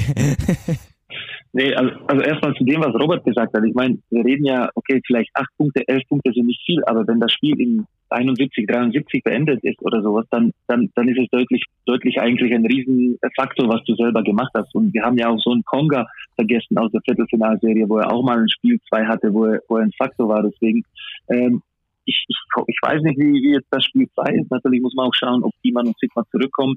Äh, aber gerade jetzt Ulm haben wir jetzt gesagt, als, als Tabellenzweiter hast du jetzt ein Spiel zu Hause verloren, du bist automatisch jetzt unter Druck, das Spiel 2 zu gewinnen. Und dann musst du, äh, musst du natürlich in Ulm äh, dich anders präsentieren, aber äh, Ulm wird, glaube ich, weiterhin auf äh, so, so machen, wie sie das gemacht haben, viel Ballbewegung, viel Bewegung von den Spielern. Und äh, ich glaube, das Selbstvertrauen wächst und wächst. Ähm, also das heißt, äh, wer weiß, ich will keine Prognose abgeben, aber dieses 1-0 hilft schon enorm. also Anton hält sich mit der Prognose zurück. Robert, wie sieht es bei dir aus? Wo prognostizierst du die Serie hin? Vielleicht, du musst nicht mal Zahlen nennen, aber wo geht das Ding hin? Ja, ich habe in den Viertelfinalserien ja auch nicht so richtig getippt. Also die meisten Sieger hatte ich, aber naja, ja, ganz, ganz viel wird jetzt von Spiel 2 abhängen, glaube ich. Also Alba hat jetzt wirklich Druck. Wenn sie es 1-1 machen, dann könnte ich mir vorstellen, dass es über fünf Spiele geht. Wenn Ulm schafft, jetzt wirklich ein zweites Spiel zu klauen, dann glaube ich, geht Ulm ins Finale. Also bleibt auf jeden Fall ultimativ spannend und wir sind aktuell ja noch vor dem ähm, nächsten Finale, aber nach den Halbfinals und da sprechen wir dann jetzt über das nächste Thema, über die Euroleague. Äh, das Finale, das werden wir uns später dann nochmal äh, mit genaueren Eindrücken von unserem äh, Chefredakteur Martin Fünkele äh, einholen. Der ist nämlich vor Ort in Köln und wird uns erzählen, was da beim Top 4 äh, alles abging. Deswegen wollen wir nur die Halbfinals analysieren und dann später nochmal äh, mit Martin über das Finale sprechen. Anton, äh, das waren für mich zwei der besten Basketballspiele, die ich im vergangenen Jahr gesehen habe, die wir da im Euroleague-Halbfinale in Köln gesehen haben. Anadolu gegen Ceska. Ähm, machen wir es vielleicht chronologisch. Da starten wir Anadolu mit einer Wahnsinns ersten Halbzeit. Also so guten Basketball habe ich wirklich seit, seit langem, glaube ich, nicht mehr gesehen. Und Ceska äh, kommt zurück. Wie hast du die Partie gesehen? Naja, das war eigentlich so äh, Copy-Paste wie, wie die Serie gegen Real Madrid. Also äh, FS sieht ja aus auf der Siegerstraße, das Spiel komplett unter Kontrolle, Mixi spielt überragend und, äh, und dann plötzlich im letzten Viertel komplett das Spiel wieder verloren, äh, Mitic geht raus und, und dann, dann ist plötzlich Panik da. Also genauso wie die Spiele in Madrid, die sie, Spiel 3, 4, die sie gespielt haben, letztendlich haben sie sich irgendwie dann gerettet äh, ins Finale, aber eigentlich die Mannschaft, die wirklich so dominiert die erste Halbzeit und so viel, so eigentlich super Basketball über die ganze Saison gespielt hat, muss das Spiel früher mal äh, fertig machen oder, oder sagen wir mal über die Zeit bringen, äh, dass es dass es nicht zu, zu so einer Möglichkeit kommt, wenn dann noch Ceska äh, zwei Würfe hat, um überhaupt das Spiel äh, in ihre Seite zu kippen.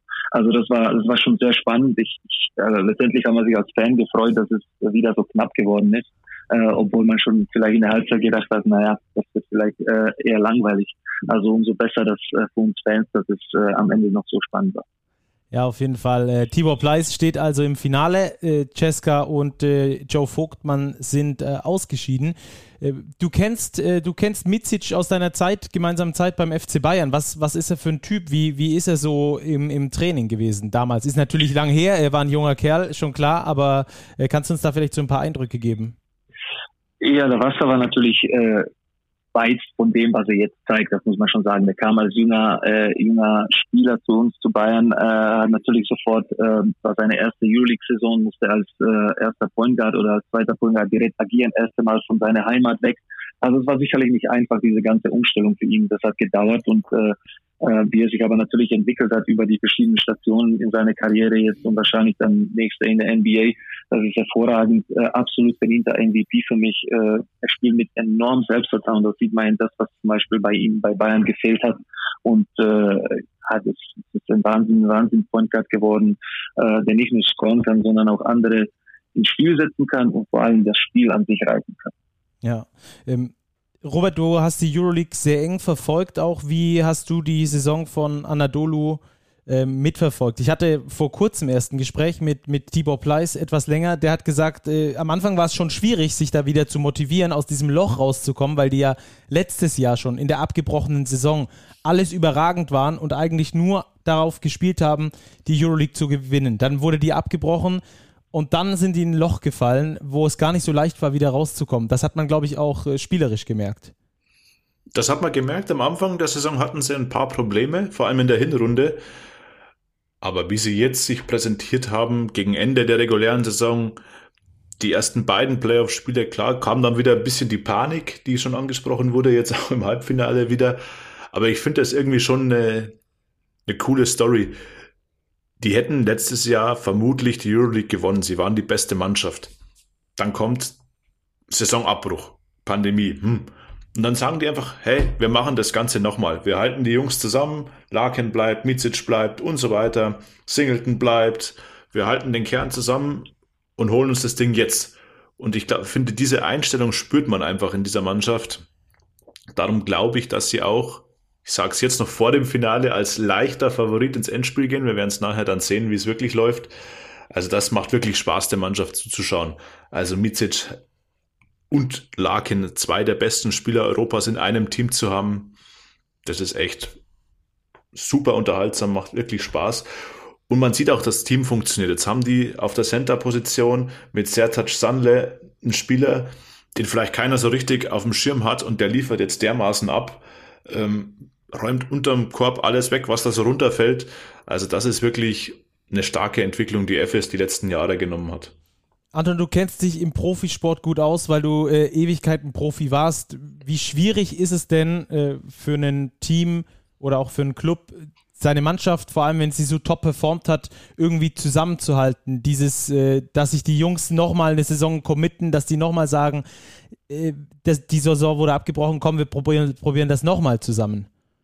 Also ich hatte, ich hatte gerade in Bamberg das Glück, dass wir äh, immer das Kern der Mannschaft immer halten konnten mit mit mit Goldsbury, mit Jacobson, vielleicht mit Schuput, Roberts und äh, Tada. Also das, das war das war damals echt Glück und wir haben das immer gut ergänzt. Äh, also das, das was Robert gesagt hat, einfach diese Mannschaft zusammenzubehalten, war enorm wichtig und das hat man ja gesehen, obwohl es am Anfang echt nicht gut gelaufen ist, was die dann am Ende gezeigt haben, wie was für Spiele oder wie sie gespielt haben, war echt unglaublich. Und gerade, die spielen keine komplizierte Sets, sondern das ist alles relativ einfach Und dann entscheidet die Qualität der einzelnen Spieler. Und das haben sie auf jede Position. Ob das jetzt so ein Boboa noch reinkommt oder äh, äh, Bruno Simon äh, reinkommt, das ist das ist alles alles eine Qualität, was sie haben. Und äh, oder Mormon von außen. Also das ist egal. Da können ja wirklich die Liste durchgehen. Äh, das ist enorm wichtig, dass sie zusammengeblieben sind, dass sie das nicht aufgegeben haben, diesen äh, Traum vom Titel. Und heute für mich sind sie auch Favorit, egal ob Barcelona Erster war nach der Saison für mich. Äh, Anadolu Efes habe ich auch schon vor dem, vor dem Final vorgetippt, dass, dass sie das Ding haben. Ja, dann gehen wir doch gleich zum nächsten Spiel. Die Bayern, den Bezwinger Mailand gegen Barca äh, 82-84, da der Endstand. Barca holt sich das Ding mit einem fast Buzzerbeater. Äh, wie hast du das Spiel erlebt, Robert? Ja, es war eng. Ähm, ich hätte eigentlich gedacht, dass es deutlich defensiv geprägter wird, vor allem in der ersten Halbzeit, aber die beiden Mannschaften haben ja wirklich offensiv sehr, sehr stark losgelegt. Ähm, über 50 Punkte insgesamt gleich im ersten Viertel. Ich hätte gedacht, dass es Barcelona aufgrund ihrer individuellen Klasse vielleicht ähm, eher zumacht, aber Mailand hat wirklich gezeigt, dass sie ein Team sind, das gebaut ist für diesen Euroleague-Titel. Also da sind ja wirklich viele Veteranen drin, wenn man an der Tome, an Kyle Heinz, an Delaney denkt. Sie hatten die Führung nach dem dritten Viertel. Ja, und dann kommt eben Corey Higgins und ja, der Rest ist Geschichte, macht den letzten Wurf rein. Mich hat es ein bisschen gewundert bei Mailand, dass Chacho Rodriguez in der Schlussphase des vierten Viertels nicht auf dem Feld war. Das ist eigentlich so ein Spieler, den hätte ich, wenn ich jetzt Coach wäre, am Ende immer gerne auf der Platte. Ja, das hatte auch Pascal Roller übrigens vorhin äh, bei der Übertragung äh, Alba gegen Ulm dann nochmal gesagt, zusammenfassend da zum Euroleague-Halbfinale. Anton, äh, das hätte ich dich nämlich jetzt als nächstes gefragt. So ein, so ein Spieler wie, wie Chacho, den musst du eigentlich am Ende spielen lassen, oder? Ja, zurück zu dem Milan-Mannschaft. Ich meine, man muss ja überlegen, die zwölfte, elfte Mann sind Evans und Roll. Also das ist wahrscheinlich die, bestbesetzte Mannschaft, wenn wir vom Namen her gehen in der ganzen Euroleague. Da hat ja, oder, oder vielleicht Barcelona kann da irgendwie mithalten, weil auch wenn FS hat ja Bogusch Ballbei oder solche Leute, die kaum spielen als zwölften, elften Mann. In Milan ist der bestbesetzt. Aber ja, Rodriguez, da hast du die Qual der Wahl, ob du den Rodriguez, Delaney oder vielleicht die zusammenspielen lässt. Panther hat ein gutes Spiel, den wirst du natürlich drin haben am Ende. Äh, aber ja, Chacho weiß, wie, wie man gewinnt. Er war schon in solchen Situationen öfter mal MVP gewesen. Also ich glaube schon, dass er am Ende ähm, wahrscheinlich auf dem, auf dem Feld stehen sollte. Aber ich meine, im Nachhinein ist man immer schlauer und, hätte das wahrscheinlich anders gemacht. Ja, ja, auf jeden Fall. Äh, wie siehst du die Rolle von, von Pau Gasol bei, bei Barca? Ist äh, jetzt zurückgekommen, war zumindest viertbester Scorer, zehn Punkte in elf Minuten. Äh, offensiv sieht das ganz gut aus, defensiv ist er aber schon angreifbar auch. Ja, also ich habe ja auch öfter mal verschiedene ACB-Spiele gesehen, wo, wo, wo Jasikevicius natürlich Spieler wie Higgins, Mirotic äh, geschont hat und, und gewisser Paul Gasol musste in Andorra zum Beispiel spielen mit, mit Bolmaro, mit den ganzen jungen, jungen Spielern. Also das ist schon eine, eine andere Rolle. Vielleicht wollten sie natürlich auch ein bisschen Spielpraxis geben, das verstehe ich ja auch alles. Äh, es ist aber natürlich immer gut, jemanden so zu haben, der kam rein, hat direkt äh, direkt das Spiel sozusagen hat ihn stattgefunden. Die haben ihn gefunden, haben Dreier getroffen, ein paar Layups, also hat in der ersten Halbzeit gut gespielt. Ich glaube, äh, dass er noch nicht komplett drin ist und und äh, ja, vielleicht ist es ja auch nicht so einfach mit mit Saras, aber ähm, ich meine, so einen Spieler würde man nicht von der Wettkampf bestoßen. Also der will man lieber, der will man lieber einfach dabei haben, weil er ja jederzeit äh, dir helfen kann. Ja, jetzt äh, Nick Kalates ist umgeknickt. Ich weiß gar nicht, ich habe gar nicht mitbekommen, ob er spielen kann oder nicht. Aber das wäre, glaube ich, so, äh, könnte mitentscheidend werden für den Ausgang des Spiels, ob er spielen kann oder nicht, oder? Ja, also ich glaube, äh, Bolmaro hat echt einen guten Job gemacht, das muss man schon sagen. Aber äh, Kalates hat, äh, hat, hat wirklich auch dann in den Phasen echt äh, ordentlich gespielt und zum Beispiel auch den Dreier, den er dann getroffen hat. Ähm, wenn er nicht spielen kann, ich weiß es nicht, ich glaube nicht, dass er spielen kann, ähm, wird er natürlich fehlen. Aber, aber so eine, gerade sowas äh, kann dich natürlich auch noch mehr äh, zusammenbringen als Mannschaft und, äh, und das kann umso gefährlicher für, für Apple sein. Äh, Robert, ich habe mich an dem, bei dem Gedanken erwischt, äh, als Milan gegen Barca gespielt hat, dass ich mir gesagt habe, so, das ist so ein überkrasses Niveau, was dort gezockt wird. Äh, ich glaube, dass die Bayern im Final Four überfordert gewesen wären. Also, dass die einfach noch nicht auf diesem Niveau sind, äh, obwohl sie da Mailand ins Spiel 5 gezwungen haben. Gibst du mir recht? Bis, gehst du mit? Mm, wahrscheinlich, aber es wäre nur ein Spiel gewesen. Ich hatte, ich hatte einen ähnlichen Gedanken, der in die ähnliche Richtung ging, aber eben nicht, dass die Bayern überfordert gewesen wären. Ich habe mir gedacht, wenn dieser Buzzerbeater in Mailand, dieser Layup da nicht reingeht von Leday, dann spielen da vielleicht gerade die Bayern gegen Barcelona. Hätte schon was gehabt. Ich glaube nicht, dass die Bayern da eine Chance gehabt hätten, aber in einem Spiel, du weißt es nicht, die Bayern haben auch im letzten Spieltag, klar, da ging es um nicht mehr so viel, ähm, in Barcelona gewonnen. Sie hätten mit allen Ausländern spielen können. Das ist jetzt viel konjunktiv. Unterm Strich, wenn man das Niveau sieht, bestätigt schon nochmal die Leistung, die die Bayern gebracht haben in der Saison, sich in dieser Euroleague mit der Qualität bis ins fünfte Spiel einer Playoff-Serie zu kämpfen. Das ist, war wirklich aller Ehren wert.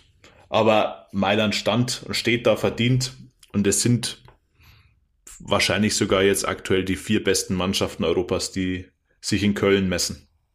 Ähm, letzte Frage an dich, Anton. Wie, also jetzt noch zur Analyse dieses Halbfinals. Wenn du die Euroleague äh, siehst, als du dort noch gespielt hast, zum jetzigen Zeitpunkt für, als Vergleich, ähm, hast du, siehst du eine Entwicklung im europäischen Basketball und wenn ja, in welche Richtung geht der, geht diese Entwicklung?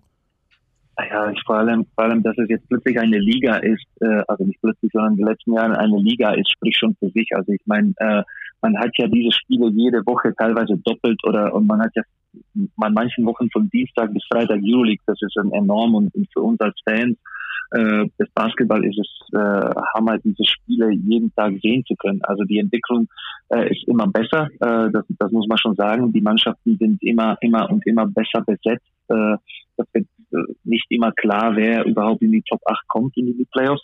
Und man sieht ja auch, wie viele Spieler dann plötzlich dann in die NBA oder während der Saison, dieses Jahr mit Bildosa, mit Deck, mit Campazzo, wie sie alle heißen, wie sie dann einfach, oder auch mit Mike James, die dann einfach alle dann in die NBA gehen und nächstes Jahr wird es sicher auch sein mit dem Beat und was weiß ich, welche Leute dann überhaupt alle plötzlich wieder in die NBA auftauchen oder auch umgekehrt, so ein Pau Gasol und Virotic und solche Leute zurückkommen. Also ähm, ich glaube, das habe ich auch schon mal gesehen, dass viele ge äh, gesagt haben, okay, wieso wird Euroleague nicht überhaupt in den USA gezeigt? Weil vom, ich denke mal, von dem Ganzen, nicht nur eins gegen eins, sondern vom taktischen, was sie da auch präsentieren, die Mannschaften, es ist auf dem absolut höchsten Niveau. High IQ Basketball habe ich neulich auch irgendwo gelesen. Das, äh, das ich glaube, das war von Tyrese Rice, glaube ich, irgendwie hat das getwittert. Josh ähm, Young hat es auch gepostet. Also ich habe diesen Post von mehreren Spielern eben auch gelesen, die ihnen gesagt haben, hey, dieses Euroleague Final Four oder generell die Euroleague, die müsste in den USA flächendeckend zu sehen sein, weil es einfach überragendes Niveau ist. Klar, es ist ein ganz anderer Basketball, aber es ist ein sehr, sehr guter Basketball. Mir persönlich gefällt er besser als der Basketball in der NBA. Bin ich bei dir, bin ich bei dir. Super, dann äh, also vielen Dank schon mal, Anton, für deine Expertise, für deine Analyse zur BBL und zur Euroleague. Hat wieder sehr viel Spaß gemacht mit dir. Dankeschön, danke. Und ähm, dann schalten wir, machen wir jetzt mal einen kurzen Cut und dann hören wir uns nach dem Euroleague-Finale wieder und holen uns da die frischen Eindrücke von Martin Fünkele aus äh, Köln. So, und da haben wir ihn, unseren Chefredakteur Martin Fünkele. Grüß dich, Martin, mit frischen Eindrücken aus Köln. Hallo, ihr zwei.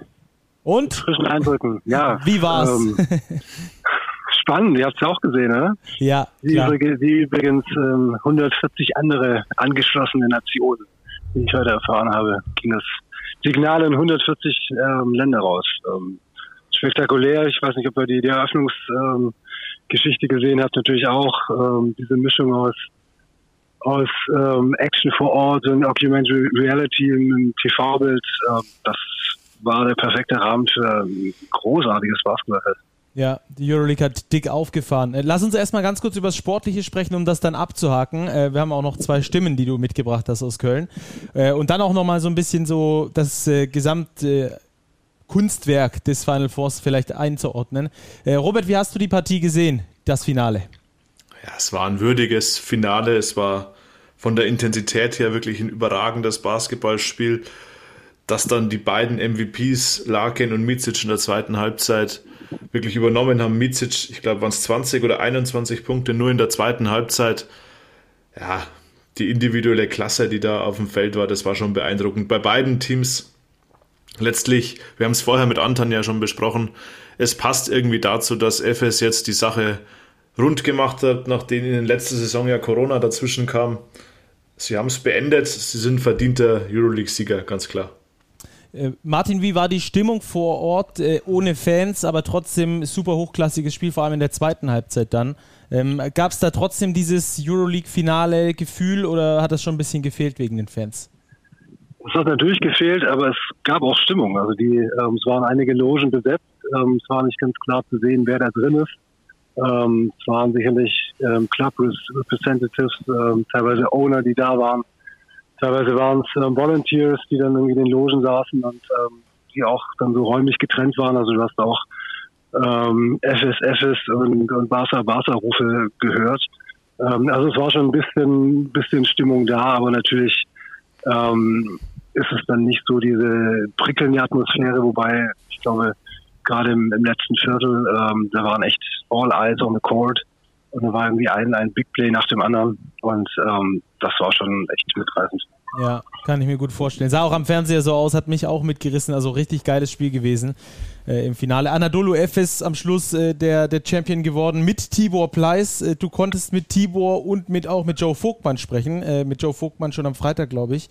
Ähm, der ist ja mit Cesca rausgeflogen im Halbfinale. Äh, was für eine, was für eine, ja, wie hat Tibor auf dich gewirkt? Ja, war mega happy. Also total euphorisch ich habe ihn zuerst darauf angesprochen, wie es seinem Haxen geht, ähm, weil mir das durchgegangen ist. Ich habe das nicht gesehen. Ähm, so wie er sich bewegt oder auch wie er behandelt worden ist, sieht das nach einem Muskelfaserriss in, der Wade aus oder nach einer muskulären Verletzung in der Wade. Aber er spürt das überhaupt nicht mehr. Und das ist natürlich für ihn wirklich ähm, ein Dream come true, nicht nur hier zu gewinnen, sondern wirklich auch einen, einen Input gehabt zu haben. Den hat er in der zweiten Viertel, als er auf dem Feld war, hat, äh, glaube ich, die erste Halbzeit mit plus minus ähm, 10, also als Bester abgeschlossen, hat er wirklich einen Einfluss gehabt und er war total happy. Ja, wie happy er war, können wir ganz kurz hören. Wie gesagt, wir haben auch einen O-Ton von ihm. Der ist ähm, nicht ganz so super zu verstehen, aber man hört auf jeden Fall was. Also viel Spaß damit. Meine hier habe ich angefangen, als kleiner Basketball zu spielen. Ich weiß noch, dass ich mal als Fan in der Arena damals äh, war, als hier mal ein NBA-Team war oder so. Und jetzt selber hier zu stehen, so einen wichtigen äh, Pokal gewonnen zu haben, so einen wichtigen Titel. Großer Titel meiner Karriere. Es ist der größte Moment meiner Karriere. Äh, unbeschreiblich. Also größter Moment seiner Karriere. Ähm, ist natürlich auch die Story schlechthin. Ne? Äh, ist in seiner Hometown und gewinnt dann dort auch noch äh, die Euroleague. Das ist schon brutal. Brutal geil. Ja, und hat er, hat er, hat er im Halbfinale ähm, keine Minute gesehen. Ja, ähm, auch wenn du siehst, was da vor ihm eben da oder mit ihm im Kader steht, dann kann man das verstehen. Ähm, aber es war, glaube ich, wirklich auch ein, wichtiger, guter Move, ähm, ihn gegen Gasol reinzubringen. Und ähm, ja, hat, wie, wie schon gesagt, also wie auch selber gesagt hat, einfach einen Anteil am Sieg gehabt und das, das macht wirklich wertvoll für ihn. Ja. Äh, Robert, was hast du bei Barca vermisst, dass es am Schluss nicht gereicht hat? Boah, vermisst ist schwierig. Ich glaube, ihre Leistungsträger sind ein bisschen zu spät aufgewacht. Vor allem Nikola Mirotic, da kam lange nichts, der war lange relativ kalt, hat dann diesen ganz offenen Dreier getroffen, hat dann auch seinen Rhythmus gefunden. Den Korb mit der Sirene zum dritten Viertel, den haben sie ja dann doch wieder annulliert. Bei Nikolates hat man doch arg gemerkt, dass er merklich angeschlagen ist. Der konnte leider nicht so den Input bringen. Letztlich war es ein Spiel, das wirklich von Nuancen, von individueller Klasse entschieden wurde. Und da waren es am Schluss vor allem Larkin und Micic, die einfach diese Big Plays gemacht haben im letzten Viertel. Und das war letztlich der Schlüssel zum Sieg für FS meiner Ansicht nach. Ja, jetzt so äh, rein sportlich, Martin, was nimmst du mit von diesem Final Four? Rein sportlich, ähm, ja, das ist einfach auch, dass es auf unheimlich, unheimlich hohem Niveau abgelaufen ist. Ähm,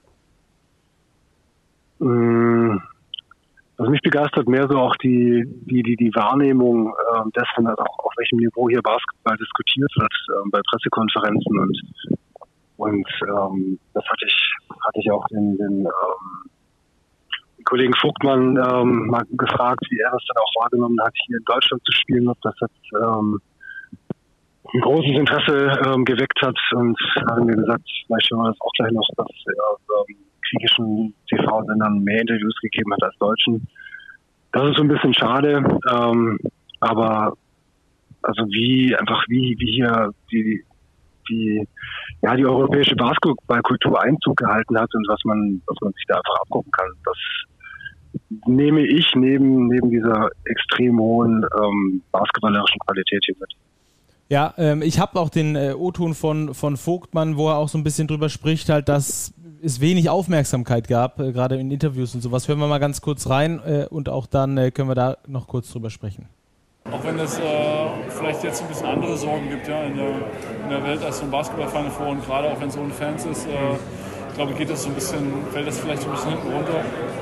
Aber ja, es äh, einige, einige haben geschrieben, aber es war jetzt auch nicht, war jetzt auch nicht so überwältigend. Also das Interesse war nicht ganz so überwältigend, hören wir da gerade. Das ist natürlich ähm, ja nicht so, nicht so richtig gut. Davon hat man sich vielleicht ein bisschen mehr versprochen, wenn jetzt schon mal das Euroleague Final Four dann ähm, in Deutschland ist. Hätte ja letztes Jahr hier sein sollen, dann ähm, äh, ist die Saison Corona-bedingt abgebrochen worden. Dann wurde es aber dieses Jahr trotzdem nochmal in Deutschland veranstaltet. Ähm, wie hast du das Ganze außenrum wahrgenommen dort, Martin, auch so von der Berichterstattung her? Warst du enttäuscht von den deutschen Medien? Du hast ja auch was getwittert, dass kaum deutsche Journalisten dort vor Ort sind. Gut, ähm, große Berichterstattungsmöglichkeiten jetzt außer in den TV-Stationen gab es jetzt noch nicht. Ähm, online habe ich nicht alles gesehen, aber ich glaube, eben die Tatsache, dass ähm, ich glaube, die Basket hatte jemand ähm, Alibi-mäßig akkreditiert, das war der Paul Gude, der da war, ein bisschen Atmosphäre geschnuppert hat und sicherlich ein paar, ein, zwei bunte Sachen gemacht hat. Und dann waren ähm, Fotografen da. Ähm, das ist natürlich schon wirklich ähm, enttäuschend, ähm, wenn das in der deutschen Medienszene so wenig wahrgenommen wird. Ähm, ja, das ist schon ein bisschen schade. Ja, äh, wir von der Big machen natürlich was. Selbstverständlich. Was, was, wir aber auch sagen müssen, auch mal ein Kompliment an die Jungs von Magenta, die finde ich haben das im TV schon sehr, sehr gut aufbereitet. Absolut. Also, wenn man sich das überlegt, wie das vor, weiß nicht, fünf, sechs, sieben Jahren war, als die Euroleague, ich weiß nicht, wo die lief, ich glaube, sie lief gar nicht in Deutschland oder nur ja, ganz, ganz ausgewählte ja. einzelne Spiele. Und jetzt kannst du hier wirklich mit, ich glaube, eine halbe Stunde Nachlauf Viertelstunde Vorlauf zu jedem Spiel. Das war wirklich äh, top und ich glaube auch, dass es gut angenommen wurde oder ich hoffe es, äh, weil die Qualität des Basketballs, Martin hat es angesprochen, war einfach wirklich überragend und das ist ja auch ein Punkt, den wir mit Anton schon diskutiert haben. Viele Spieler haben sich dazu geäußert, haben es gepostet. Sie würden sich wünschen, dass diese Euroleague eben auch in den USA flächendeckend ausgestrahlt wird, weil die Qualität einfach so hoch ist.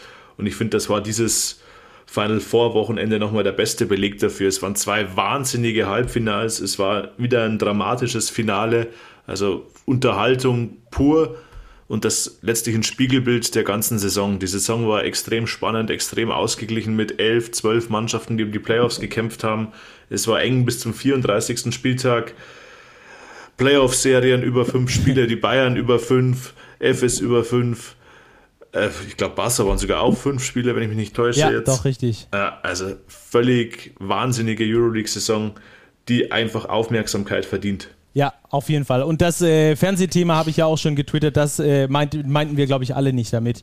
Ähm, das war von Magenta echt richtig gut aufgearbeitet. Ich habe es schon geschrieben, vor ein paar Jahren musste man noch auf illegalen Streams irgendwie, auf äh, russischen Streamseiten irgendwie mit äh, koreanischem Kommentator am besten noch das Ding gucken. Und mittlerweile läuft es dann äh, überall mit äh, guten Kommentatoren, mit Super-Experten. Das hat richtig viel Spaß gemacht. Aber ähm, was halt darüber, über diese Basketball-Bubble hinausgeht, ich glaube, das war eher der Ansatz. Ähm, da ist halt dann ähm, relativ wenig bisher passiert. Ich habe auch wenig gelesen in anderen Medien. Naja, sei es drum. Ähm, Martin, was hast du für einen Gesamteindruck vom Final Four gehabt, so sportlich, äh, hinter den Kulissen, medial? Was sagst du? Warst du das erste Mal bei einem Final Four? Ähm, das ist tatsächlich mein drittes. Also ich war das erste Mal in Prag, weiß gar nicht das war. Ähm, war das zweite Mal in Berlin und ähm, jetzt ist das dritte. Das ist auch ähm, Berlin im Gespräch, dass das tatsächlich nächstes Jahr zum Austragungsort werden könnte. Ähm, das ist wohl ein sehr gut ähm, gehütetes Geheimnis. Wollte der ähm, Jordi Bartolomé heute noch nicht lüften. so getan, als wüsste er es nicht. Und ein, in ja, mehr Tagen als Wochen soll ihm das dann irgendwie zugesteckt werden und dann beginnen die Vorbereitungen. Und diese Vorbereitungen dauern auch so ein Top vor ähm, elf Monate. Und das war auch der Grund, warum es gab ja so ein paar Gerüchte, dass das Top 4 nochmal kurzfristig ähm, verlegt werden sollte in irgendeine Region, wo man Zuschauer zulassen kann. Mhm. Und das war nie ernsthaft ein Gespräch, weil einfach die ganze Logistik, die dahinter steckt, und das habe ich jetzt hier gesehen, so immens ist und, ähm, und auch die, die Kosten für dieses Top 4 ähm, werden mit 6 Millionen Euro ähm, betitelt. Ähm, das wird das erste Mal sein, wo die Euroleague Verluste macht. Logischerweise, es gab keine Ticketeinnahmen, die Kosten waren. Ja, unfassbar viel außenrum auch gemacht. Also, ähm, du konntest Augmented, ähm, äh, du Virtual Reality, ein virtuelles Ticket kaufen, wo du drei verschiedene Plätze hattest. Einer war unter dem Korb, also wo du auch ganz anderen, ganz andere Winkel gesehen hast, als wir das normalerweise im Fernsehen sehen. Ähm, also wir haben sehr, sehr viel gemacht, um die, um diesen, ja, das, ähm, das einfach zu kompensieren oder zu, zu versuchen zu kompensieren, dass keine Fans da waren, diese Fans auf den Video-Walls und eben vorhin die auch schon angesprochene Show, das, also das, das ist schon echt ähm, ein Knaller und einfach diesen tollen, tollen ähm, Sport, was wir gesehen haben, mehr als würdig. Ja. Und das ist natürlich dann auch unfair, das kann man jetzt hier nicht vergleichen. Also wir haben ja auch ein bisschen, ein bisschen geschmunzelt, dass die BBL, äh, was der Geschäftsführer, der Stefan Holz gesagt hat, dass bei dem ähm, Top 4, bei, bei der Siegerehrung, dass da Geld in die Hand genommen worden ist und dass es irgendwie äh, besser ist. Ähm, wenn er das nicht gesagt hätte, wäre es wahrscheinlich niemals von uns aufgefallen. ähm, und das ist natürlich einfach eine ganz andere, ganz andere Nummer, wenn du einfach so viel Geld auch äh, die angesprochenen sechs Millionen investieren kannst für ein Event. Und äh, klar, ist das was anderes. Ja, ähm, wenn du schon sagst, du hast schon zwei andere ähm, Top Fours miterlebt, äh, hast du eine, also wie groß ist die Entwicklung, die du da siehst, auch äh, im europäischen Basketball, hin zu einem richtig geilen Event, wo es sich äh, absolut lohnt, dabei zu sein, wenn man könnte? Ähm, also ein Punkt, wo man das gesehen hat, ist natürlich dieser Punkt Professionalisierung auch, was Media Rights anbelangt. Beim ersten Top 4 in Prag, da habe ich ähm, bei einem Training unterm Korb ein längeres 1 zu 1 Interview mit, äh, mit Tore Messina gemacht.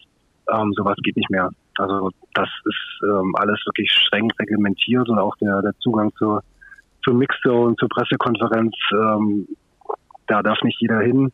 Ähm, und also da hat sich natürlich auch abseits des Parketts ähm, viel, viel getan. Und ähm, ich glaube, dass auch diese diese Wahrnehmung des, ähm, des Formats und äh, der Euroleague an sich bei den Spielern eine Menge äh, verändert hat. Also die, die Bedeutung des Titels ist immens. Ähm, das hast du heute auch in der Mixzone nochmal gehört. Und ähm, also das ist wirklich jetzt ein, ein Produkt, das ja, das, das, das ähm, einen ganz, ganz hohen Wert hat. Und Robert hat es vorhin schon angesprochen, diese knappe Euroleague-Saison ähm, ist einfach auch so ein, so ein, dieses Gut eben, dass wenn du Euroleague Basketball dir anschaust, dann ist das kein Pillepalle. Also da, da wird nicht gejoggt, äh, da, da geht es immer um was. Und ähm, das ist, glaube ich, das ganz Besondere an der Geschichte. Das sind doch super Abschlussworte der heutigen äh, Folge. Vielen Dank, Martin, dass du dir so spät nochmal die Zeit genommen hast nach dem Euroleague Top 4. Vielen Dank natürlich auch dir, Robert, äh, für deine späte Zeit. Ähm, und dann machen wir auch den zweiten Teil dieser Sendung zu. Vielen Dank, ähm, genieß es, äh, behalt es dir auf jeden Fall im Kopf und dann beim nächsten Top 4 können wir dann ein nächstes Resümee ziehen. Aber ich glaube, ein Vorausblick ist noch ein bisschen zu weit, von daher schauen wir jetzt mal auf die BBL-Playoffs und gucken mal, was sich da in der nächsten Basketballwoche so entwickelt. Die wünschen wir euch, dass sie richtig schön wird. Von daher macht's gut und äh, bis ganz bald hier bei Postgame, powered by Big. Vielen Dank fürs Zuhören. Ciao.